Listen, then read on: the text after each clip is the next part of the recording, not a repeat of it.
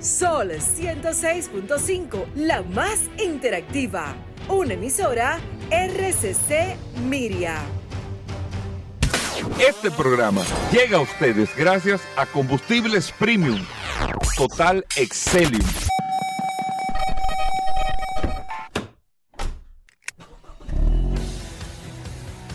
Bienvenidos al programa número uno de movilidad en la República Dominicana. Vehículos en la radio. Bien amigos y bienvenidos a Vehículos en la Radio. Señores, hoy es miércoles. Gracias a todos por la sintonía, por estar compartiendo con nosotros en el día de hoy hasta la una de la tarde aquí en la más interactiva Sol.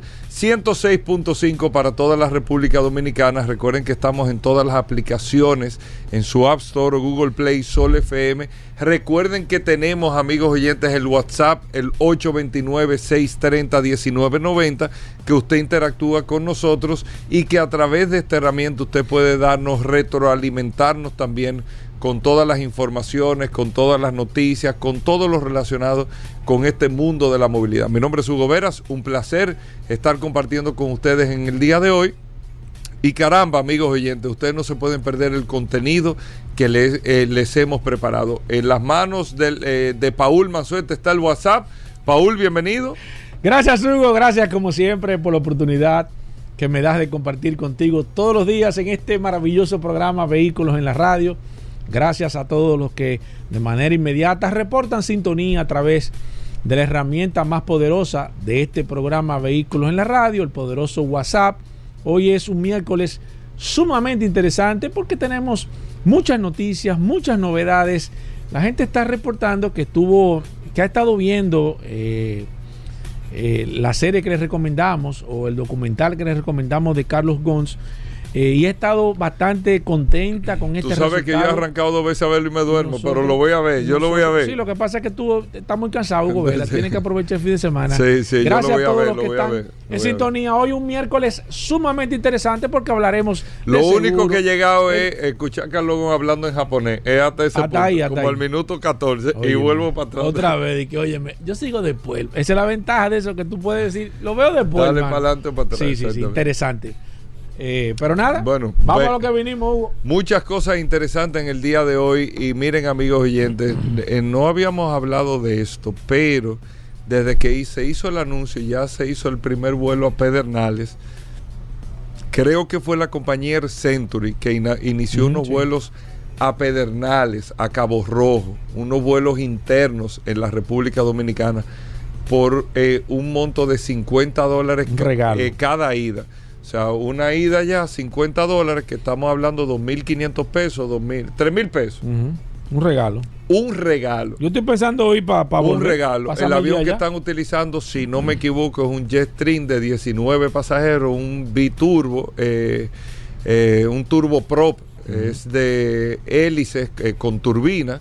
Es un avión sumamente efectivo. Sí. Ese tipo de avión se usa mucho y aquí se usó Pagua Dominicana en un momento lo utilizó haciendo vuelos eh, Santo Domingo, Puerto Rico. Es un, es un tipo de avión que se utiliza mucho en las islas, es un avión que se utiliza mucho en vuelos internos en los Estados Unidos, eh, eh, que no sé si son dos horas la autonomía o un poco más la autonomía de vuelo, pero es un avión sumamente efectivo, sumamente eficiente, eh, muy cómodo para, para que la gente eh, pueda hacer vuelos cortos y en unos 35 minutos tú sales del aeropuerto Joaquín Balaguer, el aeropuerto El Higüero, desde aquí, desde Santo Domingo, y llegas a Pedernal, a Cabo Rojo, 35 minutos.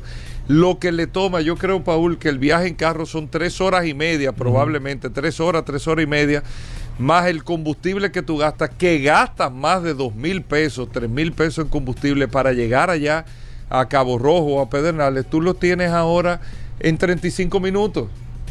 Estamos hablando de que con 6 mil pesos tú vas y vienes con estos vuelos internos. O sea, sumamente interesante este ejercicio que se está haciendo de vuelos internos. Y por eso es el, el comentario de inicio. Anteriormente, anteriormente, aquí habían rutas, no sé si tú te acuerdas, Paul, anteriormente aquí habían rutas que se hacían vuelos internos de Puerto Cinco. Plata a Barahona, eh, sí, sí, sí. de Santiago al sur, de Santiago a Santo Domingo, a, a- a Samaná. a Samaná. Aquí había muchísimas frecuencias Sí, de vuelos sí, cierto, internos. cierto, cierto. Realmente había muchas frecuencias. ¿Qué sucedió? Bueno, no sé, tal vez nosotros no estamos acostumbrados. eh, estamos más acostumbrados a usar un vehículo para llegar a una provincia o un punto determinado. Nos encontramos tal vez con la dinámica que no es lo que compete en el día de hoy de que cuando llegamos al sitio, ¿cómo nos vamos a movilizar? O sea, si vamos a un punto, qué tipo de transporte vamos a utilizar. Esas son cosas que yo creo que son retos que tenemos por delante para poder aclarar que usted esté consciente de que usted va a llegar a Cabo Rojo y tiene un servicio de transporte que le va a llevar al punto donde usted quiera. Estos son vuelos que se están inaugurando que tienen o parecerían que tienen un principio turístico que no lo es, aunque sí, pero no lo es. Este tipo de vuelos, la iniciativa que tiene es que como Cabo Rojo, Pedernales, se está empezando a desarrollar la demanda de personas que va a estar teniendo allá.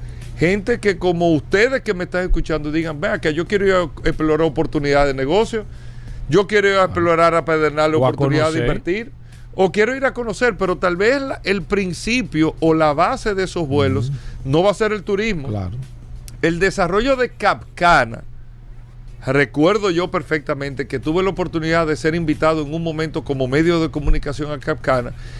Todos los inversionistas, toda la gente que iba a comprar, Capcana tenía creo que dos aviones de esos, dos Jetstream. Te llevaban a, a Capcana, comías, venías para acá, eran vuelos de 40 minutos, Un 35 inversionista minutos. puede venir, el, el- venir aquí a República Dominicana, ir a Cabo Rojo, volver y irse para su país el mismo día, que eso es lo que se está buscando. Todo eso, ¿Tú me todo entiendes? eso. O, o un inversionista puede hacer, eh, como lo hizo Capcana, Sí. tú vas, te pasas un par de horas, ves todo y vuelves. No lo haces cansado, no Exacto. estás agotado. O sea, Pero imagínate que tengan que eh, movilizarse de aquí a allá en cinco horas, como nos dicen que, que duraba el trayecto. Eso es el- cinco horas. en carro, imagínate. Una locura. Son 10 horas nada más. Una locura. Y esos son del tipo de movilidad que hay que, hay que promover. Y este tipo de iniciativas de compañías como el Century hay que felicitarlas. Y ojalá y puedan tener eh, la oportunidad de aperturar y tener el soporte y el apoyo para que puedan seguir avanzando. Y ojalá y tú tenés do- do- dos frecuencias. No solamente a Cabo Rojo. Que tú puedas decir, bueno, me voy para Puerto Plata en la mañana, vengo en la tarde Exacto. y poder retomar este tipo de vuelos. Puerto Plata, Samaná, que tú tienes ahí eh, Arroyo Barriles, Sí, el aeropuerto de, Barril. Sa- Ajá. de Samaná. Tú tienes, eh, no sé, bueno, Constanza tiene eh, eh, eh, una, una pista de aterrizaje también, una, ¿cómo se llama? Un aeródromo Aeródromo.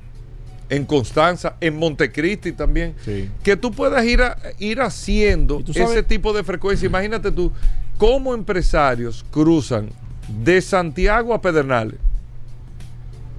Lo puedes hacer perfectamente vía aérea, Claro. por avión. Sí. Y eso puede incentivar, es más, se me ocurre tal vez ver qué tipo de mecanismos se puede ir utilizando para incentivar a empresarios locales o líneas aéreas locales que empiecen a desarrollar ese tipo de servicios. Señores, en Estados Unidos, para poner un ejemplo y guardando la distancia, los vuelos internos, señores, son la base de todo. Claro. Esos vuelos Miami-Orlando, eso es hace Santo Domingo-Santiago.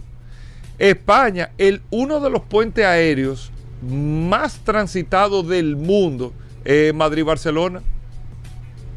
Uno de los puentes aéreos más transitados del mundo es Sao Paulo-Río de Janeiro. El aeropuerto Congonas o Guarulhos, eh, creo que el Congonas, que está en el centro de Sao Paulo, tiene, despega un avión cada dos minutos. Vuelos internos, claro. Guardando la distancia, Brasil, o sea, en términos de extensión de territorio, pero los vuelos internos son los que te alimentan. Te van alimentando, te van dando esa dinámica. Tú te vas a Río, creo que una hora, en avión. Miami, Florida, creo que 40 minutos. eh, eh, exacto, Miami, Orlando. Yo Sí, creo que sí. es menos de una hora. Sí, sí, sí, como 45 minutos. 40 ese vuelo. Lo que hay que buscar es la dinámica o el mecanismo como a- aeropuertos como el Joaquín Balaguer de que no sea traumático, no irte a las Américas, que tú tienes que hacer eh, una ceremonia para poder pasar. Cuando tú vienes a ver, te toma tres horas. En- entre la hora y media que tú duras haciendo el... re- Eso es en aeropuertos internos así rápido. Eso tú no tienes que tener ni siquiera identificación, no tienes que usar pasaporte. Esos vuelos internos en los Estados Unidos, tú tienes que presentar un ID. Ajá. Porque estás usando un aeropuerto La cédula. internacional, una cédula. Para saber que eres tú que te estás montando. Exacto, un registro. Y esas son de las cosas que hay que motivar y hay que desarrollar. Y la vía aérea, que aunque nosotros lo veamos como novedoso, Aerovía aquí que ya hace 50 años, y otras líneas aéreas dominicanas de aviación tenía vuelos internos. Perfectamente se desarrollaban. Claro, cuando eso no teníamos el desarrollo vial que tenemos en el día de hoy. Pero te, te brinda mucho mayor seguridad todo montarte en un avión. Eso no es un tema ni siquiera elitista, al revés. Más barato te sale ahora ir a Pedernales en avión que ir en carro. En todos los sentidos. Sí. No solamente en combustible, en todos los sentidos. En tiempo, en combustible, en, en desgaste de tu vehículo, en riesgo. Te sale mucho mejor. Y creo que nuestros amigos del centro, incluso yo no tengo mucha información, pero de manera de verdad desinteresada, yo voy a ver cómo nosotros podemos ir promoviendo desde aquí, de este espacio, el incentivo a ese vuelo, a ver si eso puede ayudar a construir otras rutas internas, si es negocio. Habría que ver, porque un avión, vamos a ver, no sé cuántos vuelos diarios son. Te- Tenemos No. la idea, Un solo. es un solo Creo vuelo que- diario, pero que, todos los días. No, no. Inicialmente no está, no está todos los días, ¿no? Pero eso hay que tratar de llevarlo. Sí, me imagino que ellos van a aumentar la frecuencia. Pero ponte tú, si lo hacen todos los días, son 50, vamos a poner 100 por 19 pasajeros. Pon- ponle tú 100 por 15. 100 por, por ejemplo, 100 dólares que ida y vuelta por 15 pasajeros. Vamos a suponer que sea un promedio de 15 personas. Igual por... Son 45 mil dólares mensuales. Yo creo que eso puede hacer eh, negocio. Entiendo yo que puede, puede ser negocio en un tipo de avión de esa naturaleza. Y ponte tú si hacen dos vuelos, si se aumenta la frecuencia son 90 mil dólares mensuales. ¿Cuánto se puede ir en combustible de ese Sí, avión? no, y no, no, ese avión, no, es económico, ese vuelo es barato. ¿Me entiendes? Sí, yo creo que puede hacer sentido. Sí. Yo, yo creo, claro, los sí, números en calculadora así en papel. Tú siempre me lo has dicho. eh, eh, no, en- los mejores negocios se hacen en la, en la hoja, en un papel. lápiz. Pero yo creo que eso puede hacer eh, muchísimo sentido. Creo que puede hacer muchísimo sentido. Bueno, eh, ahí está la información. Es motivar este tema de movilidad o, tra- o transporte. O transporte a través de la aviación en vuelos internos que existían en la República Dominicana. Porque esto existía en la República Dominicana. Hacemos una breve pausa, amigos oyentes, no se muevan. Bueno, de vuelta en Vehículos en la Radio, gracias a todos por la sintonía. ¿Tú te has montado en vuelo interno, Pablo? No, no he tenido oportunidad, pero pienso hacerlo No en contigo. ese, no en ese, contigo pero- pronto. Pero tú no te has montado aquí en vuelo no, interno. no, no, no. ¿Aquí en el país? No, No. no, me he montado en vuelo interno. Pero pienso hacerlo contigo pronto. ¿Pero y por qué Pase un programa allá en Cabo Rojo de Vehículos en la Radio. No, no. Hay proyectos interesantes. no, proyectos interesantes. De, de- iban a hacer un proyecto sumamente interesante de vehículos sostenibles. En, en- en- No va. Sí. El, el sistema de transporte que se va a establecer en Punta Cana, todo es sostenible. Sí, sí, sí, sí. Toda la inversión turística es Y sostenible. eso habla un turismo también. Oh. Eso no es. Eso está muy bien, pero bueno, hoy tenemos muchas cosas interesantes. Antes, Paul, recordar, viene Félix Correa con nosotros en Vehículos en la Radio. Vamos a hablar de seguro. Daris Terrero con una ¿Viene chacabana rosada. Claro, ya llegó, míralo ¿Cómo va a ser? Una chacabana rosada. Estará con nosotros nada más y nada menos, amigos oyentes de Vehículos en la Radio. Lo presentamos de esta manera porque el impecable Viene. siempre tiene un escenario aquí. A Toy ¿Tú Tavares con coordinaste con, nosotros. Julito? La... Sí, Porque sí, Juli- ya Julito, me llamó, él me mandó, sí, sí, sí, Julito ok, es el que coordina todo eso. Bueno. Paul, el WhatsApp. Claro, recordar el WhatsApp Goberas 829-630-1990. 829-630-1990. Eh, desde ya, Hugo Vera, se puede decir que este ha sido la herramienta del año. La herramienta del WhatsApp Hugo Veras está nominado para los premios. no ser- WhatsApp del año. Ah, los premios WhatsApp del año. Hugo Veras, así que Bueno, eso- eh, hay muchas. Hay que improvisar, viejo. Hay- Claro hay que muchas sí. informaciones. Claro bueno. Paul, eh, ¿qué tenemos para hoy? Gracias, Hugo. Eh, mira, dos noticias interesantes antes de eh, hablar eh, el tema que tú estabas tocando sobre el vuelo, el vuelo a Cabo Rojo. Muchas personas que nos están haciendo referencia sobre, sobre esa, esa información, pero brevemente te quiero tocar antes de, mira, antes de eso, déjame ver, déjame ver, porque déjame ver quiénes están conectados a través del WhatsApp de este programa Vehículos en la Radio. Déjame ver quiénes están conectados. Antes de dar la información, tengo a Isaac Newton Brito. En breve estará aquí Félix Correa. También está Rafael Hansen, eh, mi amigo Eury Persinal.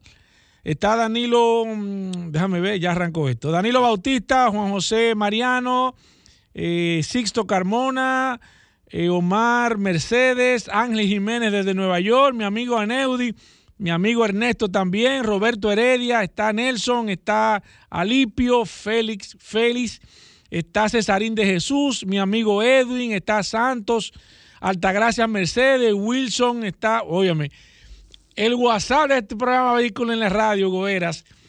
Eh, no hace falta decir que es la herramienta más poderosa que tenemos en este programa. Ahorita les prometo que voy a dar la segunda parte de este WhatsApp de Vehículo en la Radio. Ahí está Luis Montedeoca, Alejandro Pujol, está Pedro Ferreira, Luis García, Reyes Rubio, Eddie Cara- Caraballo, no, Eddie Ceballos, eh, Robinson Fernández, Miguel Duarte, Cacao también está, mi amiga Raquel, Oscar Zavala también, Rigoberto Santana. Todas estas personas están conectadas a través de esta herramienta. Más de 13 mil personas registradas a través de esta herramienta, una herramienta útil que Hugo y todo este equipo de vehículos en la radio ha puesto a su disposición. No es solamente hacer el programa, señores, sino también servir. Nosotros tenemos a su disposición, no importa que sea un sábado, domingo, esta mañana le contesté a una persona a las cinco y media de la mañana que tiene una situación con su vehículo. Ayer alguien que se quedó en la noche, como a las 10 de la noche, nos estuvo pidiendo alguna información. Esa es la utilidad de este programa, que usted puede contar con nosotros, con todo este equipo maravilloso de vehículos en la radio, cuando usted lo necesite, gracias a esta herramienta. Todo el mundo sabe la herramienta que es el WhatsApp de este programa Vehículos en la Radio. Mira, hablaste hace un momento y nosotros hemos hablado eh, del liderazgo de las automotrices a nivel general. Eh, también hemos hablado del, liderazgo de las motocicletas, las marcas que estaban las más vendidas del mundo, cuáles son, cómo están los mercados de venta de motocicletas. Y en este caso quiero hablar de manera breve, Hugo Veras, y a todos los oyentes de este programa Vehículo en la Radio, de la aviación. Ahora que tú estuviste tocando el tema de, de Cabo Rojo, de cómo están, quiénes son los mayores vendedores o, las compañías que más venden aviones a nivel mundial, eh, las líneas aéreas más grandes, cuáles son. Y esto es un dato interesante porque el dominicano y todo el mundo, o la mayoría de personas somos apasionantes del tema de la aviación. Y como fabricante de aviones, señores, Airbus mantiene el liderazgo como línea aérea comercial, seguido nada más y nada menos que de Boeing. Airbus, eh, que fabrica sus aviones, que tienen fábrica en más de cinco países, incluyendo China, Alemania. Eh, que, eh, los aviones tienen la particularidad, y nosotros lo hemos hablado aquí en este programa Vehículo en la Radio, de que ese esquema de armar los aviones en diferentes puntos del mundo se hizo a raíz de la Primera Guerra Mundial. Y voy a estar ampliando en esto a nivel general. Eh, no me queda mucho tiempo en este comentario, pero voy a estar ampliando eh, luego este, este esquema. De líneas aéreas, la línea más, aérea más grande del mundo, American Airlines, seguido muy de cerca por, por Delta. American Airlines cuentan con más de mil aviones en servicio, más de 100 países, seguido por Delta, unos 900 aviones, más de 200 países cubre la línea aérea Delta. En tercer lugar está United también. Las tres líneas aéreas llegan aquí a la República Dominicana, pero en otro comentario estaremos ampliando de cómo están las ventas a nivel general de los aviones a nivel mundial.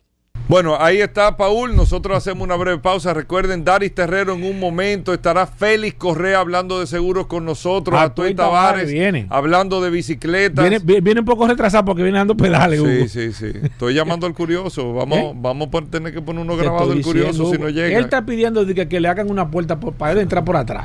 Porque la gente Bueno. lo está molestando. Amigos oyentes, gracias No, a todos no. por la sintonía. Venimos de inmediato. Estamos de vuelta. Vehículos en la radio. Bueno, venimos con Daris Terrero, la ley 6317 de tránsito, transporte y movilidad. Daris Terrero todos los días dándonos eh, el néctar del conocimiento con el tema de la ley 6317 de tránsito, transporte y movilidad. Daris es un especialista en esta ley 6317 y siempre comparte algunos de sus artículos con nosotros. Bienvenido Daris, ¿cómo va todo? ¿Qué tenemos para hoy? Gracias Hugo, gracias Paul, agradecer siempre esa maravillosa oportunidad que nos brindan de llegar a toda la audiencia de vehículos en la radio por acá, por la más interactiva, Sol 106.5 y este segmento que hemos denominado Dari Terrero hablando sobre la ley 6317, esta norma que rige la movilidad, el transporte terrestre, el tránsito y la seguridad vial en República Dominicana. Miren, hoy yo quiero abordar una información que salió en la, en la prensa, un trabajo realizado por varios periódicos sobre el tema ¿Quién debe investigar los accidentes de tránsito en República Dominicana según la ley 6317?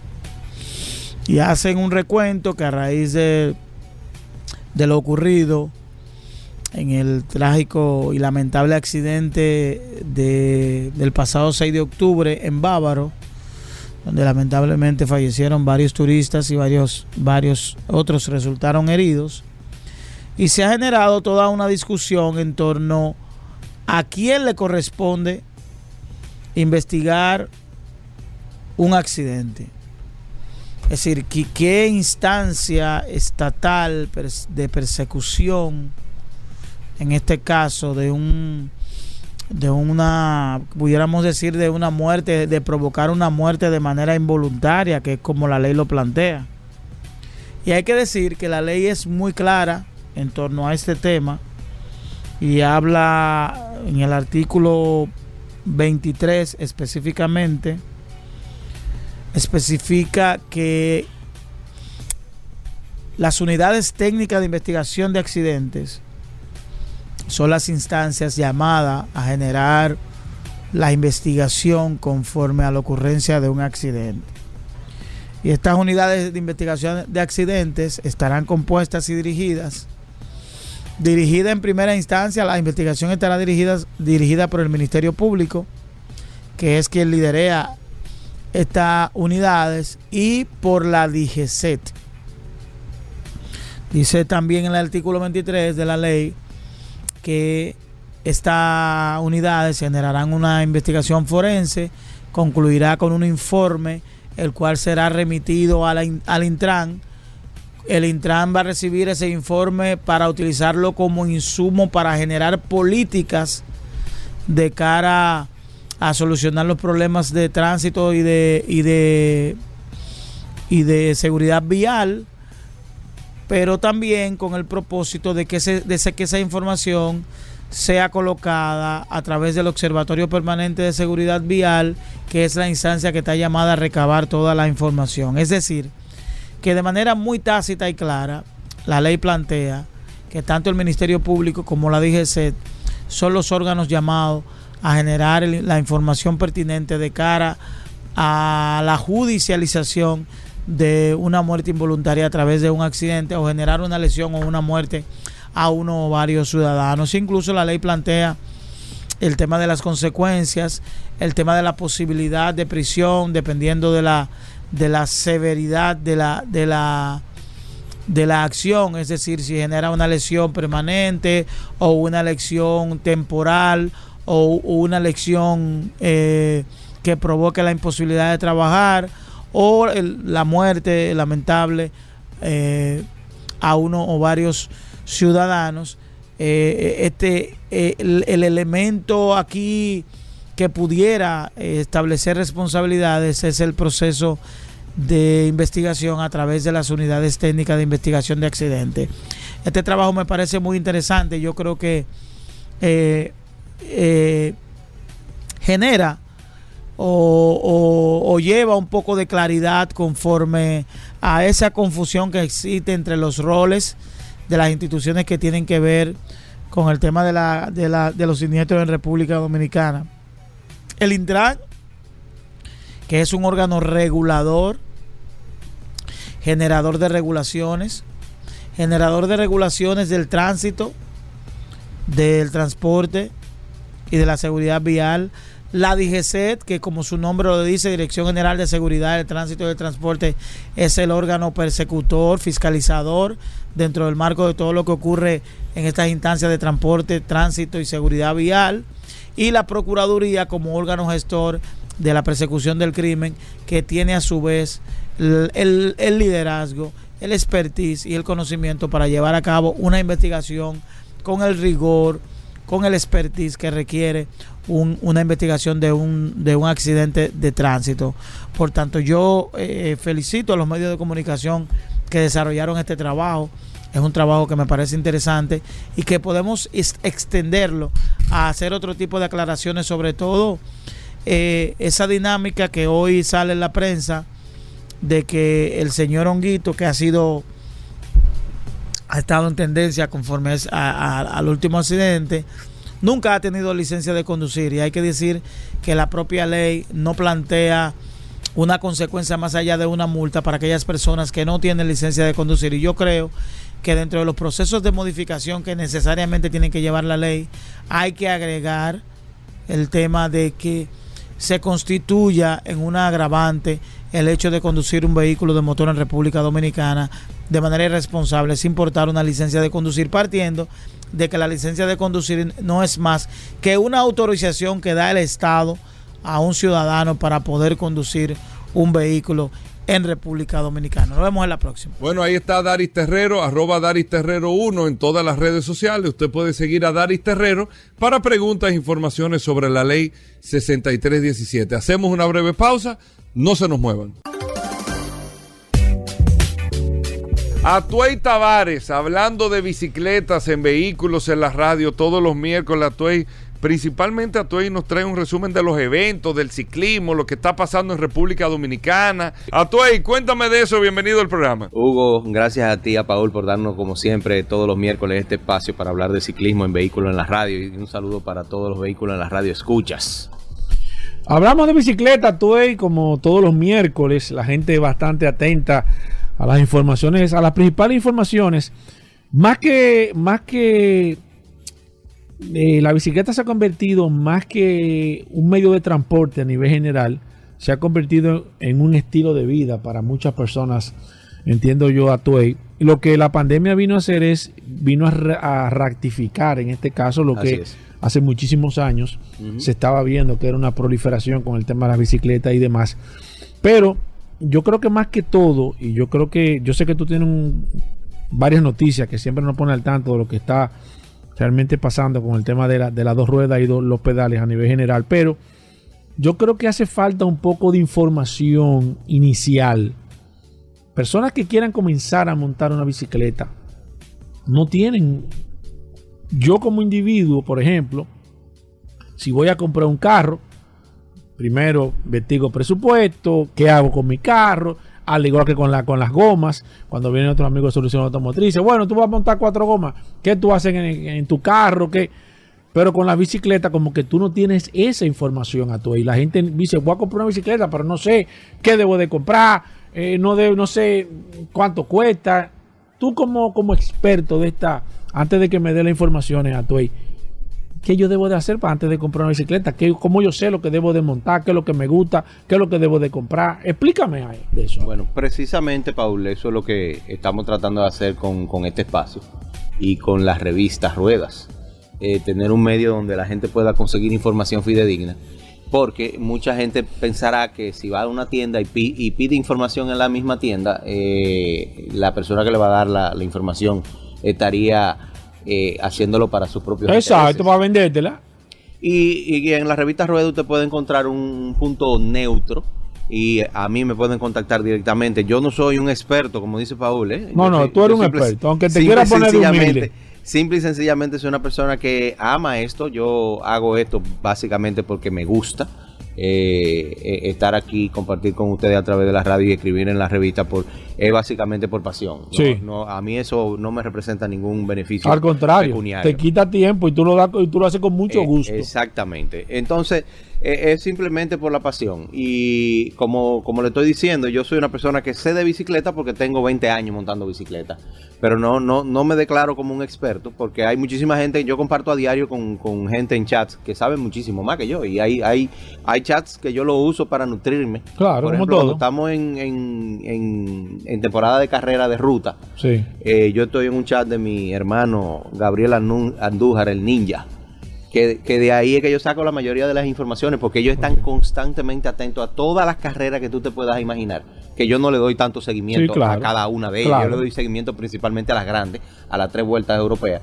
Y, y hay todo un flujo, todo un flujo de información que, que a uno le llega a través de compartir con Europa es la cuna de la bicicleta. El ciclismo es un, es un deporte netamente europeo, eh, en, en ruta sobre todo. El mountain bike ya es un deporte que se inventaron los americanos. Ajá. Sí, sí. El, el mountain bike nace en California. El, el mountain bike, los americanos son los que son los que dominan eso. Sí, sí, sí. Esa es una historia que la pueden buscar, está por ahí escrita. Las bicicletas americanas no son tan buenas como la bicicleta europea, ¿o sí? Sí, es que, es que todas las bicicletas son buenas. Eso, Mm. eso, esos son mitos, que una, una marca es mejor que otra. Porque, por ejemplo, marca americana, ¿cuál- ¿cuáles son las principales dos marcas americanas? Trek y Specialized. Y, y esas son marcas que todo el mundo conoce. Un, un ciclista bueno puede ganar cualquier bicicleta. Claro que sí. Claro que sí. La diferencia entre, entre el ciclista que quede en primer lugar y que quede en el décimo lugar no fue la Mira, bicicleta, fue la persona. Una bicicleta ayuda a la persona, pero no te hace mejor ciclista que ningún otro. No. No te hace, si tú no En el, entrenas, en el Tour de Francia, que quedó en primer lugar y que quedó en el lugar número 10, la diferencia fue él, no fue la bicicleta. No, ahí influyen muchas cosas más. Influye el equipo, eh, influye la bicicleta, influye la, alimentación que tenga el. ¿Y cuánto, qué por ciento influye la bicicleta? de? Influye bastante. Es que ¿Cuánto? cada- ¿Qué por ciento del 100%? No, eso, eso no está determinado. No está me determinado. ponga- No me ponga, no comience. Yo no comience. puedo venir comprarme una bicicleta de 15 mil dólares y arrancarle adelante aquí a los tipos que montan bicicleta. Lo, que pasa es, Paul, que el, el ciclismo es muy... No te prueba de fuego para ti. Yo, yo digo que el ciclismo es milimétrico. Cada milímetro influye. Y cada diseño... de cada pedalazo, cada diseño de cada bicicleta influye en todo lo que se va a hacer. En, en ruta, por ejemplo, tú tienes tres tipos de bicicleta básicamente. Está la, la de sprintear, que es la de mucha velocidad, pero las, las de sprintear no son buenas subiendo. Están las de endurance, que, que son las la que se utilizan para hacer entrenamiento, son bicicletas más cómodas, no son tan rápidas, pero son mucho más cómodas.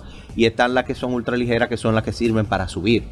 Entonces, en ¿Cómo? una, sí, y, y aparte de eso, le, No, añadiríamos, le- le añadiríamos una cuarta, no es la misma bicicleta. la- no, para nada. Le añadiríamos una cuarta que es la de contrarreloj, que es una bicicleta totalmente aerodinámica, que es para ir rápido en plano. Porque no sirve para subir tampoco, que es la, es la misma que usan los triatletas. Exacto. Entonces, cada bicicleta de esa es diseñada de una manera diferente, con a- objetivos cada, claro, que cada se vaya a utilizar. diferente. Exacto. Entonces, así mismo pasa en mountain bike. Tú tienes la bicicleta de XC, tú tienes la bicicleta de trail, tienes la bicicleta de enduro y tienes la bicicleta de downhill.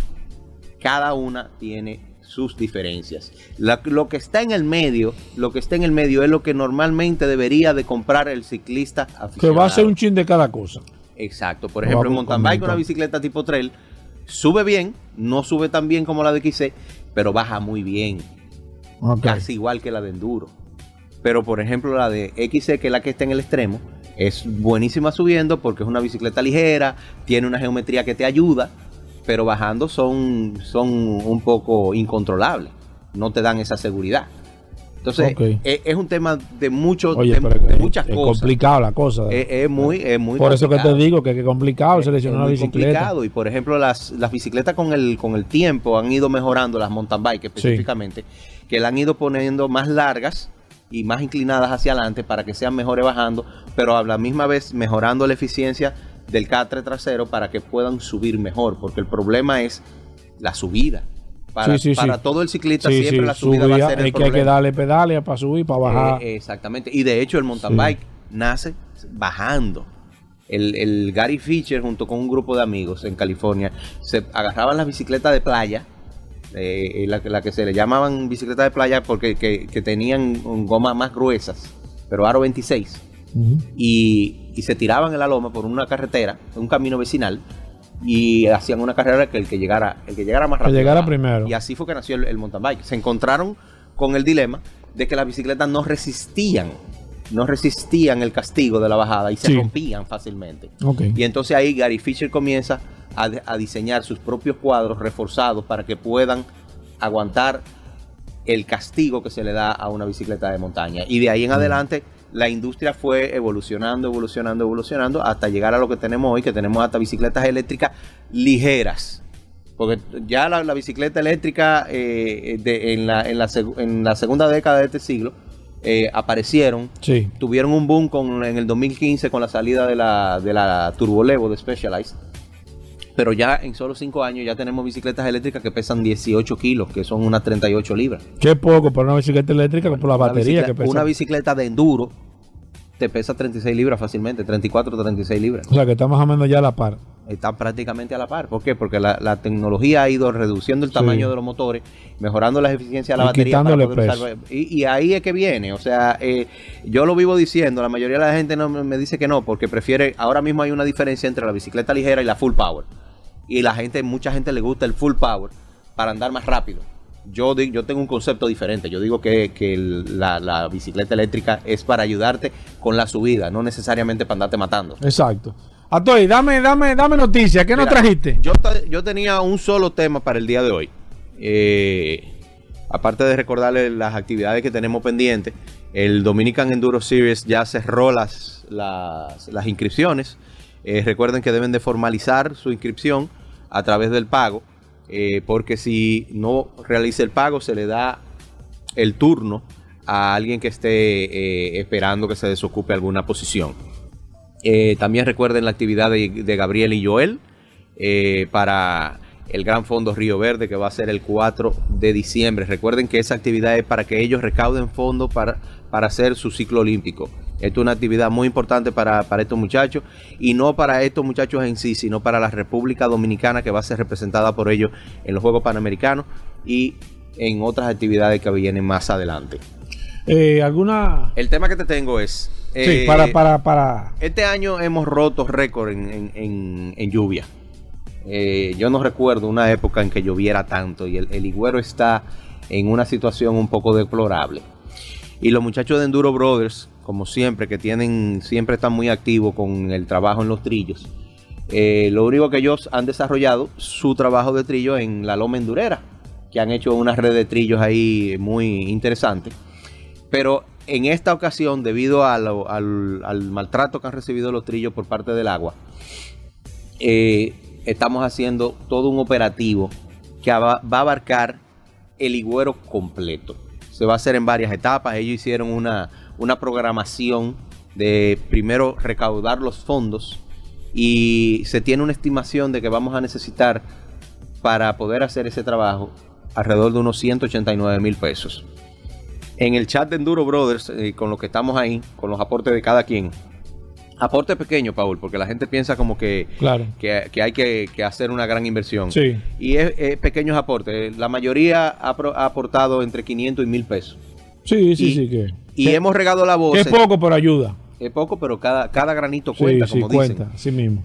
Entonces, hemos ido regando la voz con otros amigos que no están en ese chat, que tienen su propio chat, eh, y han ido llegando aportes fuera de lo que es el chat de Enduro Brothers. Y ya pasamos, estamos casi en la meta, estamos llegando a 120 mil pesos recaudados ya. ¿Cómo? O sea, nos faltan todavía unos 60 mil pesos por, por- por recaudar. Sí. Y por este medio yo quiero pedirle a todos los amigos ciclistas que usan el higüero que hagan una pequeña contribución, cada quien con lo que pueda. Sí. Si lo que usted puede aportar son 200 pesos, 200 pesos son bien recibidos. Claro. Que yo le puedo garantizar que, Que esos recursos fon- también esos canalizados. fondos se van a usar de la manera correcta. Porque si algo tienen los muchachos de Enduro Brothers que son sumamente organizados, y manejan los fondos que recaudan con una Claro. transparencia increíble. De Sí, hecho, sí. ellos tienen su fundación debidamente constituida, que tiene una, una, una cuenta en el Banco Popular y los depósitos se están haciendo en esa cuenta. De- directo. Sí. Ya los Enduro Brothers son famosos por haber hecho todos esos trillos que están en la Loma Endurera y por el trabajo que han hecho con la comunidad. Claro. Se, se han remodelado canchas de, de, de basquetbol, se le construyó una casita a Doña María, eso tú te acuerdas que lo hablamos aquí el Sí, año pasado. claro. Eh, el- el- el- la barbería de, de- de local se, se le, se le suplió de productos, se pintó. eh, en, en Reyes le, le- le regalan juguetes a los muchachos. Ahora en septiembre, la- el último operativo que hicieron fue eh, eh, equipos escolares, mascotas, Sí, cuadernos, sí, sí. eh, eh, eh, lápices, útiles escolares. mochilas, les regalaron a todos esos niños que están ahí en la zona. Porque nosotros como ciclistas debemos tener pendientes que el Higüero es nuestro parque de diversiones, que no nos cuesta nada y que esa gente que están ahí eh, nos ven con buenos ojos y nos cuidan. Que no es como en otras Claro. zonas del país que a veces atracan a, los a los A los ciclistas. porque no tienen ninguna protección. Pero el Higüero es una zona que todavía es sagrada y nosotros debemos devolverle alguito a esa comunidad. A todas y las personas que quieran ponerse en contacto, que quieran también aportar a la ayuda, ¿cómo lo pueden hacer? Me pueden contactar a mí directamente a través de mi cuenta de Instagram como Tavares Atuey. Y recuerden que siempre estamos trayendo contenido de interés a través de la revista Rueda en su página revistasrueda.com y la página de, de Instagram arroba la revista Ruedas. Bueno, ahí está Atuey Tavares, la revista en ruedas. Eh, Tavares Atuey para seguirte también en todas las redes. Hacemos una breve pausa. No se muevan. Bueno, amigos oyentes de Vehículos en la Radio, gracias a todos por la sintonía. Viene en un momento Félix Correa hablando de seguros en Vehículos en la Radio. Si usted tiene preguntas para Félix Correa, recuerde tenerla en materia de seguro. Usted tiene una reclamación, hizo esto, hizo lo otro, eh, le pasó esto, quiere sacar un seguro para su vehículo, quiere estar enterado de algo. Félix Correa con nosotros en un momento en Vehículos en la Radio. Paul, nuestros amigos del WhatsApp. Claro, el WhatsApp Saludos. 829-630-1990. En breve estaremos enviando saludos. La gente está bastante activa a través del WhatsApp. Y ayer, Hugo Vera, antes de que tú de la noticia, me sorprendió mucho. eh, muchos oyentes que están eh, principalmente en los Estados Unidos, que nos estuvieron enviando el tema de los precios de las placas, cómo se hacía. Y me sorprendió porque el promedio de precio de usted pagar una placa en los Estados Unidos, la registración anual, anda alrededor de los 20 dólares por vehículos Al año. al año. Me lo encontré sumamente barato. Barato. que- aunque cada estado tiene precios diferentes, y ese es un dato interesante también. eh, ¿Cuál es el estado más caro? No, de los que nos escribieron. El gaseoso. New- tiene un charraquillo ahí, no, no entendiste. de los de los que Porque nos enviaron estado el- New Jersey, el entendí. estado de Nueva York, 25 dólares. El New Jersey es uno de los más baratos. De los más caros, 50 dólares, 52 dólares. No, no, no. Eh, bueno, la persona que estoy hablando de los oyentes, no te estoy diciendo. porque tengo entendido, tengo entendido, no sé.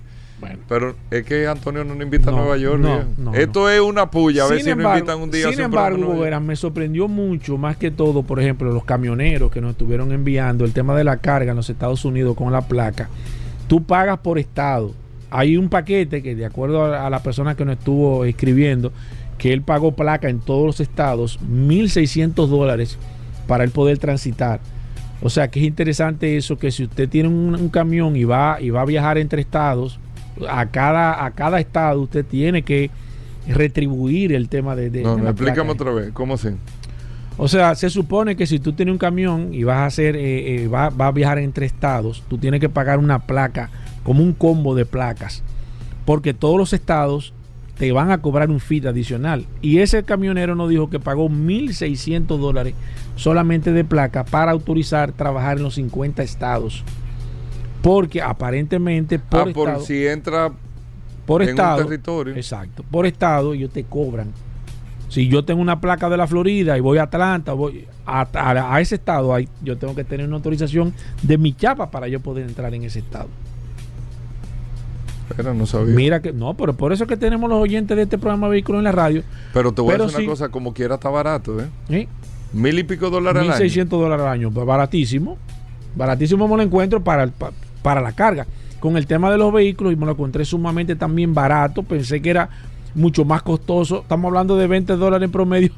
20 dólares son 1.100 pesos, 1.200 pesos. pesos. 1200 pesos. al año completo se supone que es mucho más el tema complicado y otras informaciones que nos estuvieron dando eh, con el tema de las placas, pero esos son temas que vamos a tocar cuando este programa esté próximamente en la ciudad de Nueva York. Miren, hablando de eso, yo lo que quería darle ahora en esta etapa, estaba viendo la uno de los carros, yo creo que de los últimos tiempos, más exitoso, y no necesariamente, aunque tiene buen volumen de venta, más exitoso, el Fiat 500. El Fiat 500 salió, estaba viendo unos números, en el año 2017. Está cumpliendo 15 años. El mismo carro, ¿eh? ha tenido variantes. Creo que uno de los carros que mercadológicamente hablando mejor se ha manejado colaboración con Hello Kitty, colaboración con Gucci, salió una edición deportiva, todo, estoy hablando del Fiat 500, no del Fiat 500 eh, eh, eh, Jeepeta, ni mucho menos, el Fiat 500. Ha vendido en 15 años 3.3 millones de unidades. 3.3 millones de unidades. El nuevo. Y 15 años después sigue siendo el mismo carro. Sí algunos detallitos. La variante Pero su estructura viene siendo así. El mismo carro. Sí, sí, es cierto. Hay uno eléctrico. Viene uno que se le quita el, techo de arriba, que es un clásico eh, con la cultura italiana del mismo 580 en, en su evolución y su historia, pero sigue manteniendo una vigencia importante y sigue manteniendo unos números de ventas sumamente importantes en todos los mercados donde está. El mercado donde más se vende el Fiat 500 es en Italia. Tiene un 26% de participación a nivel global de todas las unidades que se venden en el mundo. El segundo mercado más importante del Fiat 500 es eh, Alemania, que tiene un, eh, no, perdón, Inglaterra un 14%, Alemania tiene un 12%, Francia tiene un 11%. Fíjense que Europa es que prácticamente domina el 50% de las ventas, el 60% de las ventas del Fiat 500 se da en Europa. Tienen un 8% en Estados Unidos y Canadá, tienen un 3% en Japón, un 6% en España, pero el Fiat 500 hoy por hoy, 15 años después, siendo el mismo carro, está teniendo y sigue manteniendo unos excelentes números y resultados. La combinación de eso, un carro bonito, un carro relativamente económico para el carro que es. Aquí en República Dominicana el Fiat 500 creo que inicia en 22 mil dólares. El modelo más caro no creo que llegue a los 30 mil dólares. Si usted se pone a enfocar en el tipo de carro, porque es una chulería que usted está comprando, o un carro eh, dinámico para andar en la ciudad nuevo, es, eh, o sea, resulta atractivo e interesante y tú puedes tener una novedad con el tipo de vehículo. Así que el Fiat 500 con todas las variantes, con todas las combinaciones que han hecho, tienen, ellos desde que salieron, salieron con una estrategia de mercado de que el 500 tiene 500 combinaciones diferentes para tú poder tener un carro distinto a otro carro que esté en la ciudad donde usted esté transitando por alguna combinación de color que haga. Yo creo que el Fiat 500 es definitivamente un ejemplo de éxito en los últimos tiempos dentro de la industria automotriz. ¿Qué otra información, Paul? precio de la gasolina o goberas, en este caso, ha estado bastante alto, principalmente en los Estados Unidos. Y el presidente Joe Biden le acaba de mandar un, una, un metamensaje a todos los, principalmente a los productores de petróleo en los Estados Unidos, a las empresas que extraen el petróleo en los Estados Unidos, eh, dándole un consejo de que es posible que él le aumente la cantidad de impuestos, porque las petroleras están reportando ganancias récord, y esto es interesante que usted lo sepa, ganancias récord, en este caso están reportando las petroleras en los Estados Unidos porque están incrementando los precios, se han llevado o se han agarrado del tema de la inflación y los bolsillos de esta empresa están bastante llenos. Por otro lado, y breve, quiero darle un consejo, principalmente a la Dirección General de Impuestos Internos. Ellos hicieron hace tiempo algo sumamente interesante y creo que ellos deberían de pensar de poder retomar de nuevo esa idea magistral que tomaron. Hace un tiempo ellos, ellos pusieron vía digital que usted podía hacer el descargo de su vehículo solamente llenando un formulario a través de su página web. Yo creo que la Dirección General de Impuesto Interno eh, ganaría si volviese y retomara esta situación de que miles de personas que tienen vehículos a su nombre, que no lo saben, vehículos que están rodando en las calles, puedan las personas hacer un descargo, primero porque exime de la responsabilidad a la persona dueña del vehículo y segundo, le da la oportunidad a la Dirección General de Impuestos Internos de poder bloquear todos estos vehículos que están a nombre de otra persona en las calles y forzar a que tengan que hacer necesariamente el traspaso y esto ayudaría a que los ingresos de la Dirección General de Impuestos Internos aumenten, de que se pueda tener eh, un parque vehicular mucho más exacto, de saber quiénes tienen su vehículo a su nombre. Y yo creo que sería una buena iniciativa de que la Dirección General de Impuestos Internos retome de nuevo este, este, e, esto, esto que hizo hace un tiempecito, que me gustó ese mecanismo, entiendo que es el momento y ojalá lo retomen y uno pueda hacer su descargo. Todas las personas que andan con vehículos ahí que no lo saben y el que lo sabe pueda descargar ese vehículo y pueda tener la tranquilidad y ojalá la DGII así lo haga. Bueno, ahí está. Con esto despedimos. Gracias a todos por la sintonía. Hacemos una pausa. Viene Félix Correa un momento. No se nos muevan. Ya estamos de vuelta. Vehículos en la radio. Bueno, señores, miren. ¿Qué pasó? La gente se quita hasta los zapatos en el carro cuando llega el momento de los seguros.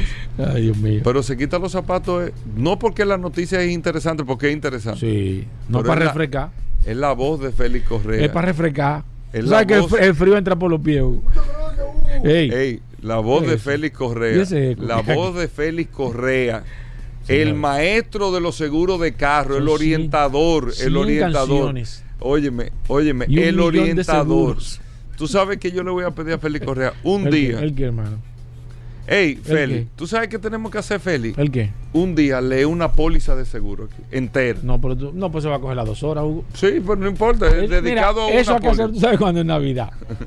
en Navidad, tú dices, hoy va a tocar póliza. Entonces Como un 27 de diciembre. Eh, exacto, tú comienzas a leer eso para que la gente ya, se, un papelito, con un. Exactamente, está lleno. Se acueste, se levanta y todavía está leyendo él. Exactamente, vamos a hacerlo así. Félix Correa, bienvenido al programa. Paul tiene una pregunta al inicio, pero antes, Félix Correa, bienvenido la voz más importante del seguro aquí en República Dominicana. Si usted tiene preguntas de seguro, puede llamar al 809-540-1065.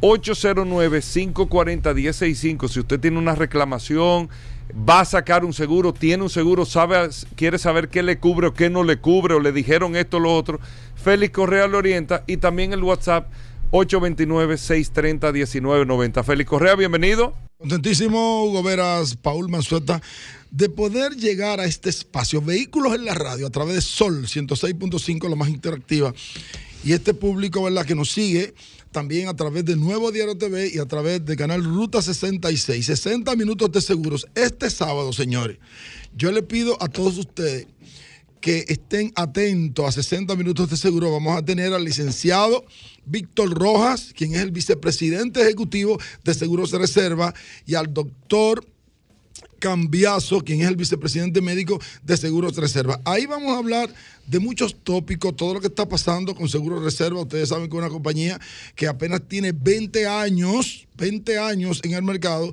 y es todo un fenómeno y hay que decirlo por dos razones. La primera, porque es la segunda compañía más importante en materia de seguros en República Dominicana y la segunda, señores, porque siendo del Estado, vamos a estar claros, no tiene todas las pólizas del Estado, porque aquí no hay monopolio con eso. Entonces, han hecho un trabajo encomiable en estos 20 años desde sus inicios. Nosotros le decíamos a Víctor Rojas que es uno de los, de los eh, ejecutivos más emblemáticos. ¿Por qué? Porque fue pionero, inició en el 2002 cuando la Fundación de Seguros de Reserva y hoy es el cerebro, es el eh, ejecutivo de más responsabilidad. Así que no se pierdan esta entrevista este sábado a través de 60 minutos de seguros. Miren, yo quiero, Paul, si tú me Claro, permites, claro. tocar un tema que es un poquito eh, delicado con relación a las pólizas de seguros que estamos emitiendo para los vehículos eléctricos.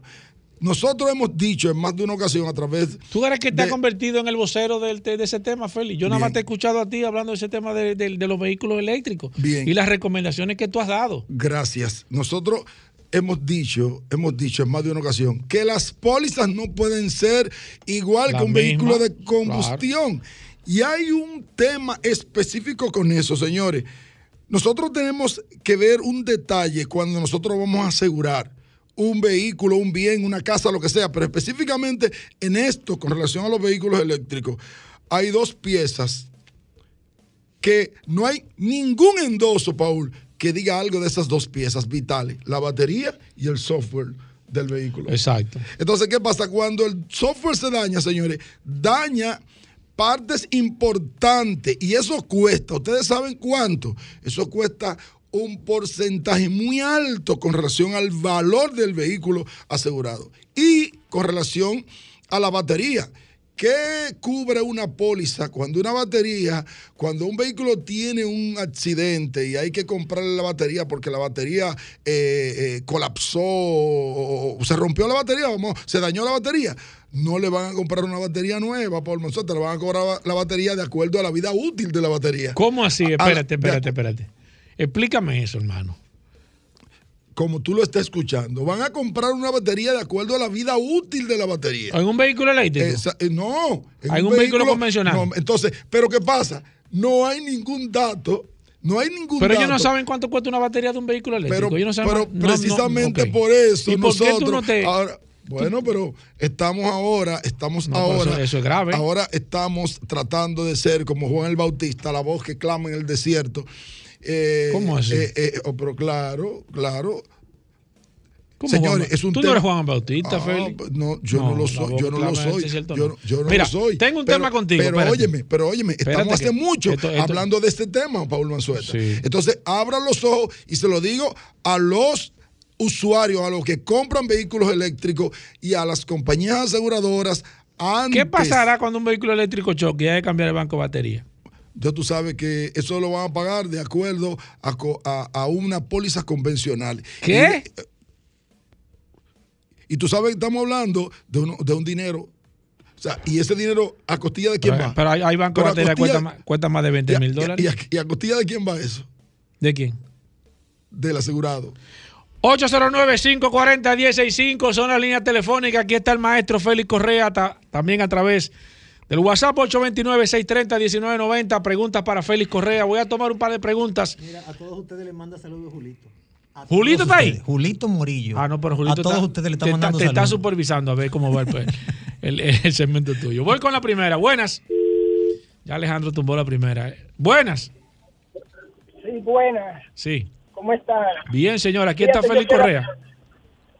Muy bien. Yo quiero hacerle una pregunta con relación precisamente a los vehículos eléctricos. Sí. Y, y el encharcamiento, o sea, de la, eh, un vehículo de eso que se encharque con relación a la- al sistema eléctrico, ¿cómo es? ¿Cómo funciona? Un vehículo que, que sufre una inundación, Félix Mira, Correa.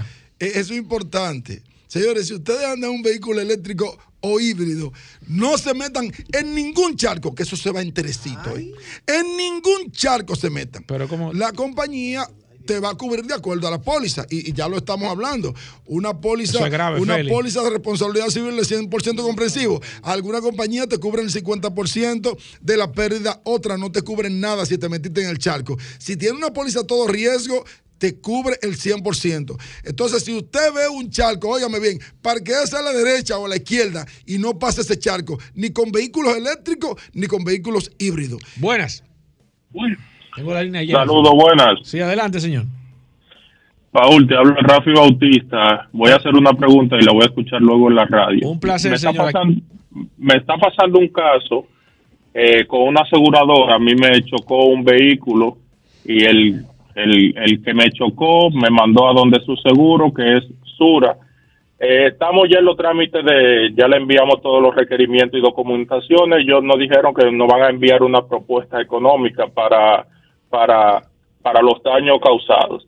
Entonces ellos me dicen, la, cuando el vehículo me chocó, todas las piezas que tenía mi vehículo, una Jeep Compass 2016, eran piezas, son piezas originales, todas las piezas que están en daño. Entonces, los representantes de Sura me dicen que ellos, la propuesta económica que hacen es en base a piezas de reemplazo que ellos se las suministran al que, en este caso yo que tuve los daños. Entonces, como si, si la, la pieza que me causaron daño a mí son originales todas, ¿cómo ellos me van a reembolsar a mí con piezas de reemplazo? Le escucho. Ojalá que usted pueda quedarse ahí. Per- Ojalá que perfecto. usted se No, pueda quedar no, ahí. es que él, va- él tiene que escucharlo por la radio. Bueno, pues, no. pues entonces. Explícale, Le Félix. Correa. explico. Mire, en su póliza dice claramente un endoso. Habla de las pólizas originales nuevas, originales usadas y o, y o pólizas de o, eh, piezas de reemplazo. Entonces, el vehículo suyo 2016 de acuerdo a su póliza, no lleva pólizas originales. Aunque usted diga que su carro lo tenga así, pero no lo lleva ahora. ¿Qué usted puede hacer? Usted negocia con la compañía aseguradora y usted le dice, está bien, yo voy a pagar la depreciación. Si ellos le permiten eso, porque sí deben permitírselo, usted paga la depreciación de las piezas originales nuevas y le van a poner las piezas originales nuevas. ¿Qué porcentaje? No le puedo decir ahora qué porcentaje, pero si le convienen las piezas originales nuevas, entonces usted, ahora, si hay piezas originales usadas, si la compañía aseguradora no la encuentra y usted la puede encontrar, usted le puede hacer ese planteamiento también. Voy con esta. Buenas. Hello, mira, pero yo veo que en Estados Unidos los carros eléctricos le están dando pérdida total en los accidentes, en cualquier tipo de accidente. Y aquí también, hermano. Aquí pero también. espérate, Félix, No, ¿qué pero, pero óyeme que él tiene razón. ¿Qué No todas ahí? las compañías aseguradoras lo hacen, pero aquí, ¿por qué muchas compañías aseguradoras están restringiendo los vehículos eléctricos? Porque un vehículo eléctrico que dañe un 30% del, del, del valor asegurado, hay que pagarlo completo porque no hay piezas. Y nosotros con mucha responsabilidad, viste que nos juntamos, eh, Paul Mazueta, en una actividad que hicieron los señores de, no, no me recuerdo el nombre de ellos, pero fuimos ahí en, la, en el Ajá. malecón. Sí, los Eh, amigos eh, de vehículos eléctricos RD. Exactamente. Una de las preguntas que yo le hacía, o más bien la sugerencia que yo le hacía cuando surgió la pregunta, ¿qué le falta al mercado? Dijeron, no, al mercado le faltan dos cosas. eh, Un dispositivo para tal y tal cosa. No, no, no, no, señor. Al mercado le faltan piezas. Porque la mayoría de las compañías aseguradoras aquí, los vehículos eléctricos con choque de un 30% lo están pagando al 100%. Porque no hay piezas. Porque, mira, me está escribiendo Rafael Flores de Vehículo Eléctrico que por qué tú no lo mencionaste, que por qué tú no me dijiste los señores. Cuando él fue que te invitó. ¿Quién? Rafael ¿No fuiste Flores. tú que me invitaste? No, yo no, fue- él, ah, él fue que me dijo que te No, invitara. no Mira, Flores, para sí. terminar, Félix Correa. ¿Cómo que para terminar? Pero Sí, estamos sí, empezando. tengo- Manuel ya me escribió por WhatsApp. Mira, tengo te- eh, una pregunta. Eh, una persona ayer, antes de ayer, nos escribió, mandó a hacer una tasación donde Vladimir Tiburcio, la tasación de ese vehículo hizo 50 mil dólares.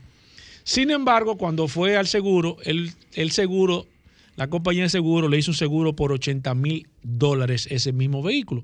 Él, con cierta preocupación, nos escribe y nos dice, pero ven acá, ¿qué pasó aquí con esta situación? El vehículo está tasado en la calle en 50 mil y el seguro me lo tasa en 80 mil. En caso de que yo choque o el vehículo tenga una pérdida total, ¿cuánto realmente me da el seguro? Mire, yo te voy a decir algo. No, tú, claro, No, no, porque a ti que te Tomando en cuenta, sí, gra- gracias, Pablo. Eh, a ti tú eres que sabe de seguro. Tomando en cuenta que quien lo tasó primero fue Vladimir Tiburcio. Sí, y en 50, y la Ah, compañía de seguro le cobró ahí por entonces- 80 no, no, mil. no, es que no, es que no, es que, es que no, es que no debió asegurarlo. Él debió buscar una, una tercera opinión. No debió asegurarlo. O sea, señores, estamos hablando de. Que- el choque, que- ¿cuánto le toca? No, es que yo tengo que ver. Primero, tú tienes que decirme que marca el vehículo y tengo que tasarlo porque es que yo no sé. No, ya Vladimir Si- lo tasó. Es que si Vladimir lo tasó en 50, una persona experimentada, y la compañía aseguradora le está diciendo que son 80, él no debió asegurarlo en 80, tenía que buscar una tercera opinión. Es como los Porque a él, médicos. a él le van a pagar, ¿sabe lo que le van a pagar a él? Exacto, eso es la el pregunta. El valor del mercado le van a ¿Cuánto? pagar. Pero mi amor, pero es que yo no sé cuánto es el valor del mercado. Porque si tú me estás diciendo que hay 30 mil, hay No, él no 30 quiere. mil dólares, Él no quiere decir en cuánto que le van a pagar. pero le van a pagar el valor del mercado. El ¿Cuánto? valor del mercado. El valor del mercado. ¿Y cuánto es el valor del mercado? Tú, tú no sabes cuánto es el valor del mercado. Ay, Ni bueno, yo tampoco. Bueno, yo te voy a decir la verdad. Yo le recomendé y, y le creo que lo asegurara en lo que el- la tasación le había dado. Claro. en los 50 mil dólares, porque Claro. al momento de una pérdida total, él va a tener necesariamente el valor del mercado. la eso, depreciación ahí menos el se hace, deducible. se Yo- hace yo necesario, contigo, se hace necesario una, una tercera evaluación. Se hace necesario. ¿Qué pasa, Félix Correa, para terminar eh, con esas personas que tienen 3, 4, 5 años pagando un seguro en base al mismo valor del precio de su carro? ¿Qué debe de hacer la persona? No, no, porque lo que Yo pasa tengo es que- carro nuevo, Sí.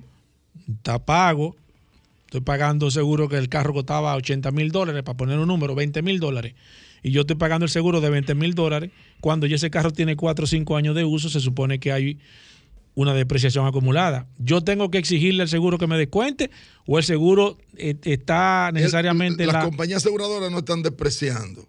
Ahora bien, al contrario, en este tiempo, en este tiempo están revaluando los vehículos, porque tú sabes que los vehículos están, subiendo. están subiendo. Eso es cierto. Ahora, en ¿Qué este yo debo de caso, hacer, en este caso, usted tiene ¿Qué tiene que hacer un, un asegurado? Sí, que- Revisar exacto. su póliza y antes de pagar la renovación, entonces consultar con su asesor y si es necesario tasar su vehículo para usted para que usted asegure su vehículo al precio real del mercado, porque al momento de Esa una de una liquidación, a usted le van a pagar el valor real del mercado. Ahora, fíjese bien, si usted tiene su vehículo asegurado en 800 mil pesos y el valor real del mercado es un millón de pesos, a usted le van a pagar En lo, que base usted a tiene, 800. lo que usted tiene asegurado. Ok. Ahora, no se da igual cuando usted tiene su vehículo asegurado En por 800 encima. y cuesta 600. Exactamente, no se da igual. Entonces, lo mejor es usted asegurar el vehículo por el valor del mercado. Félix Correa, la gente que se quiera poner en contacto contigo, que me están escribiendo, que necesitan hacerte algunas preguntas, ¿cómo lo pueden hacer, hermano? Es muy fácil, 809-604-5746. Repíteme, que este lapicero no está escribiendo bien. 809-604-5746. Por favor, no me, no me, no me lleven. Señores, ¿Cómo el no mes de noviembre y el mes ¿Cómo de diciembre. No, el mes de ¿Para dónde noviembre y el mes de diciembre, 5 millones de pesos, 5 millones de pesos en responsabilidad civil en exceso para todo el que haga un seguro full con Félix Correa Asociado. 809 604-5746. Bueno, ahí está Félix Correa. Gracias. Seguimos, Paul, con el WhatsApp. Claro, nos quedamos con el WhatsApp. Muchas preguntas, nos vamos a quedar aquí con el maestro Félix Correa. Así mismo, hacemos una breve pausa, no se nos muevan. Muchísimas gracias, muchísimas gracias mi compadre Hugo Marino. Qué bueno que siempre saludas al equipo impecable, que como cada noche nos transmitimos por la hermana emisora Rumba 98.5 FM de lunes a viernes 8 de la noche. Mira, ahí está Emmanuel escribiéndome diciendo que te oyó, que te manda un fuerte abrazo aquí, eh, para que tú veas, siempre en sintonía contigo. Julito ya lo había escrito anteriormente. Y saludar a mi amigo y hermano Félix Correa, a quien hoy le vamos a dedicar la calle del día hoy dedicada a Félix Correa. Te saludo a ti también, Paul Manzueta, y también saludo a Alejandro en los controles, que hace posible que nuestra voz salga a través de las ondas tercianas de Sol, 106.5, la más interactiva. La calle que ya, ¿verdad? Es una costumbre. Óyeme este, Félix Correa. Calle Tunti Cáceres. Manuel Cáceres Así mismo. Nació en Moca un día como mañana, óiganlo bien, un día como mañana, día 3 de noviembre, pero del año 1938, y murió fusilado en la hacienda María Nigua, San Cristóbal, un día 18 de noviembre de 1961, a solo 23 años de edad. Félix. Formó parte de la conspiración que puso fin a la vida del tirano Trujillo Molina. Ubicada en el sector de Villa Consuelo, Villa Juana y Sabana Centro, ya sabemos en honor a quien la calle Tunti Cáceres lleva su nombre. Yo nací en esa calle. ¿En serio? 89. Tunti Cáceres 89. Ahí nací yo. Excelente, pero mira, o sea que tú tienes tus buenos recuerdos de esa calle. Claro, claro que sí. Excelente. Bueno, pues con esas informaciones que solo manejan los grandes, iniciamos este segmento de impecable, el segmento que lleva a ustedes eh, esa- esas noticias impecables del sector automotriz. Una de las principales noticias que tenemos, amigos oyentes, Hugo, Paul, amigos, es lo que está pasando con la publicidad en Twitter. Óyeme esto, Hugo. Las marcas han comenzado a retirar su publicidad en Twitter por culpa de nada más y nada menos que Elon Musk. Y tú dirás, ¿qué? ¿Cómo así? Bueno, pues sencillo. Temen a que haya un conflicto de intereses en Tesla. La compra de Twitter por parte de Elon Musk no se ha hecho sin polémicas. El jefe de Tesla, Elon Musk, publicó el pasado 27 de octubre en Twitter que ya se hacía con el, con, con el poder de la red social. Bueno, pues General Motors inmediatamente salió al ruedo y dijo que no seguirá anunciándose en Twitter por la única razón para evitar un posible conflicto de intereses, tomando en cuenta que Elon Musk es obvio el dueño de Tesla. Y ahora General Motors está trabajando de una manera muy, muy estrecha para entrar al mercado de los vehículos eléctricos. Dicho esto, General Motors se aleja de la publicidad en Twitter para evitar. Es una de las primeras grandes empresas que reconoce públicamente que ha parado sus anuncios en Twitter hasta nueva orden. Van a estudiar cómo puede ser esta relación entre Twitter, Elon Musk y General Motors para luego pensar dónde invertirán sus chelitos. Por otro lado, tenemos una información sumamente impecable y es que se llama Hurricane, huracán en buen dominicano, el comodín de seis, seis cilindros que podría salvarle la vida al Dodge, Charger y al Challenger de gasolina. Eso es así. El futuro del muscle car está en el motor eléctrico y Dodge, esta marca que hace tan solo un par de meses nos, nos presentaba el impresionante Dodge Charger Daytona SRT Concept totalmente eléctrico, podría tener un as bajo la manga para mantener con vida el motor de gasolina con los futuros Chargers o el Challenger. Está presentando el nuevo motor de seis cilindros en línea desarrollado por Stellantis, un propulsor que sería el perfecto sustituto para los V8 de Dodge. Así, que vamos a ver qué, va, qué nos va a traer Dodge, porque estamos acostumbrados a ver un Dodge Muscle Car, que son los vehículos eh, musculosos que tienen un buen motor. Ya para finalizar, porque el tiempo apremia y Alejandro me está haciendo más señas que un set, te tengo una muy buena, muy buena noticia, Hugo Paul, amigos oyentes. La película Lamborghini llega el 18 de noviembre de este año. Llega primero a Europa, vamos a pujar para poder verla rápidamente aquí en el continente americano, pero ya sabemos que la película Lamborghini, la más esperada del año 2022, devela su primer tráiler. Pueden entrar amigos oyentes fanáticos de la velocidad a internet y búsquenlo así mismo. Lamborghini, The Man Behind the Legend, habla de la verdadera historia de Ferruccio Lamborghini. Voy a estar, óyeme, súper atento porque esa no me la puedo perder. Si quieres compartir con nosotros más informaciones del sector automotriz, netamente impecable, solo tienes que escribirnos a las redes sociales, arroba la calle RD, arroba Manuel Rivera RD, arroba impecable radio. Y esta noche, como cada noche de lunes a viernes a partir de las 8 de la noche, sintonízanos, rumba 98.5 FM, el programa Impecable Radio. Bueno, ahí está impecable. Nosotros hacemos una breve pausa. Venimos de inmediato. Más noticias e informaciones. No se muevan. Ya estamos de vuelta. Vehículos en la radio. Bueno, de vuelta en vehículos en la radio. Ya la gente sabe. Todo el mundo lo está esperando. ¿De Mira, qué? mira cómo. O ¿Qué, sea, qué está pasando? tengo un medidor. ¿El qué? Que traje. ¿Qué fue? Desde eh, las entrañas de. De, de, Huawei. de Tundra. eh, de Huawei. Que mide la cantidad de radios ¿Tú sabes que quién se era? El inmortal, claro. Convierte este cuerpo de cadena. Exacto, es Munra. Es Munra No, no, pero espérate. Oye, voy a hacer un paréntesis. Voy a hacer un paréntesis. Ahora Munra era un monstruo grandísimo. Recuérdense Entonces, que Munra llamaba a todos los espíritus decadentes. sí. Él hacía un llamado primero. Claro. Hablando de decadencia. Convocaba. Claro, Sí. una convocación. ¿Tú te acuerdas de un segmento que hacían de, de, de, de estrella en, decade- en decadencia? De que Sí, estre- pero- Estrella en decadencia, bien. Leono siempre estaba ahí, Lotón pero del Cado, Munra ¿no? era que le metía. ¿Cómo le critico el Lotón del Cado? Tú lo sabes. ¿Cuál es? Sí, pero no, no, no. Ah, ok. no, no, porque Está no muy nos temprano. vamos- ¿Qué No grito? nos vamos a meter ahí. Ah, pero tú no sabes cómo el grito cuando va No, no, para, pero- ¿Cómo se pero- llamaba la mujer? La que, para convertirse. la mujer. ¿Y este ¿Cómo se llamaba la mujer? ¿Y este el pupitre caliente? No. Leona. No. Leona se llamaba. este. No, oye ahora. Oye a este. Leona se Leono se llamaba, era el tipo, Ah, el protagonista. Leono. Ah. Oye. Ah, pero y él no era el Pero mira que tuviste que ganó no era esposa lugar la película. ¿Cómo que se llama la película?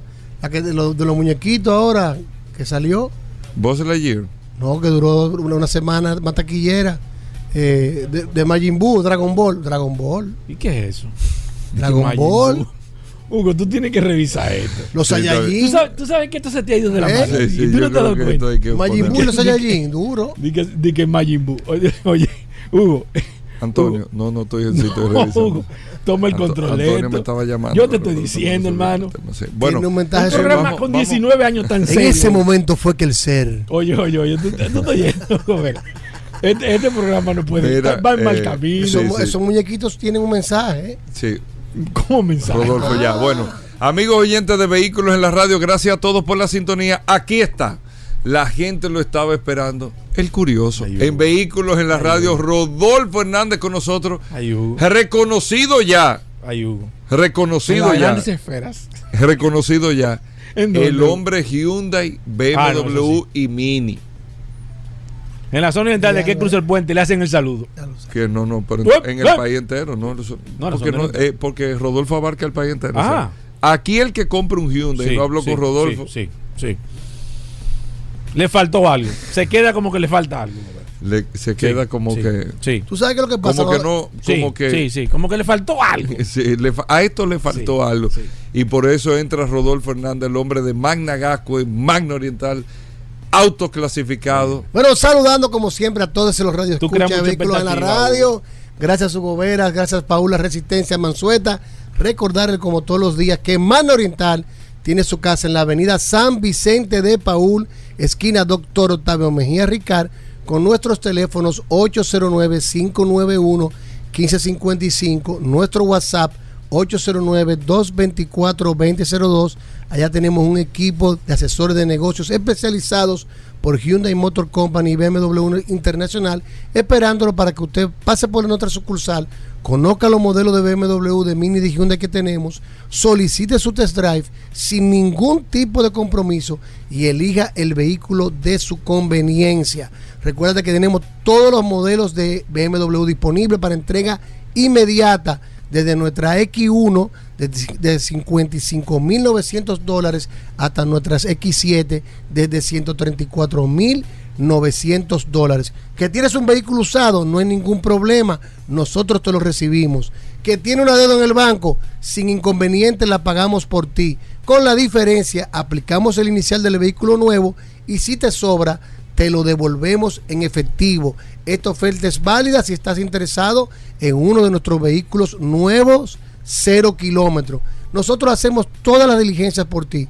Te gestionamos el seguro del vehículo, te gestionamos el financiamiento y te hacemos la entrega de tu vehículo nuevo.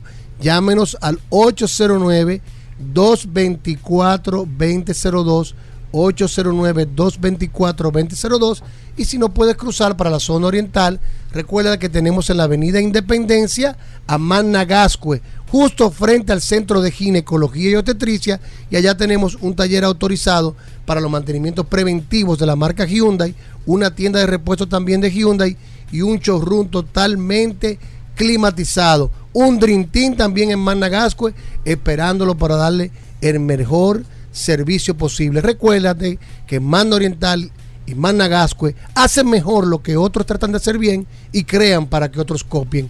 Sinónimo, Ey. Hyundai BMW Ey. Mini Ey. tiene un nuevo sinónimo.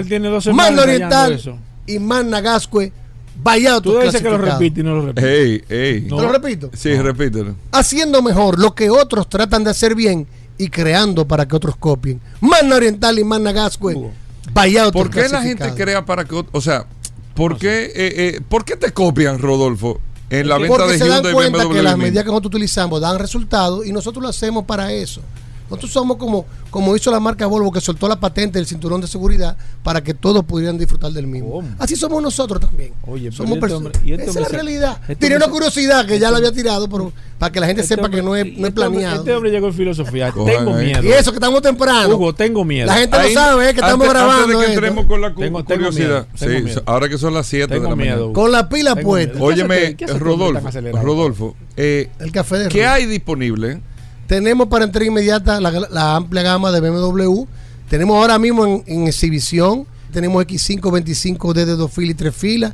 Tenemos también X7, la, tenemos la Premium Diesel, tenemos también la Premium de gasolina en exhibición. Tenemos la X5 en package híbrida y tenemos también los modelos de la gama M. Tenemos varios modelos M, M Competition, tenemos X5, tenemos X6, tenemos X7. En BMW hay prácticamente de todo. En Mini tenemos dos modelos híbridos y eléctricos. Y también te- tenemos la eléctrica, la iX BMW, disponible para entrega inmediata, 149.900 dólares. La BMW iX totalmente eléctrica. Esa está para entrega inmediata. En Hyundai ya estamos recibiendo las Tucson S, las Tucson Full que están en el muelle. Y también tenemos Cantus Lux y Semi Full y Full y Cantus Full que están en el muelle para entrega prácticamente inmediata. Es decir, que tenemos inventario. Si usted anda buscando, señores, un Hyundai BMW Mini, no dé más vueltas. Llámenos 809-224-2002. 809-224-2002. También, si usted tiene un negocio, una empresa, tenemos los camiones H100, guía hidráulico y sin hidráulico, disponibles para entrega inmediata. ¿eh? También recibimos camiones, algo importante. Si usted tiene un camión usado que quiere entregar, nosotros se lo tasamos y se lo recibimos. Con nosotros todo es posible. 809-224-2002. 809-224-2002. Síganos en las redes, arroba Mano Oriental, arroba Autos Clasificados RD. Bueno, ahí está Rodolfo con Hugo, esto revisa no- esto. terminaste- Revisa. Ese ejemplo no iba tampoco. Amigos oyentes, gracias por la sintonía. Hasta mañana. Combustibles Premium Total Excelium. Presentó.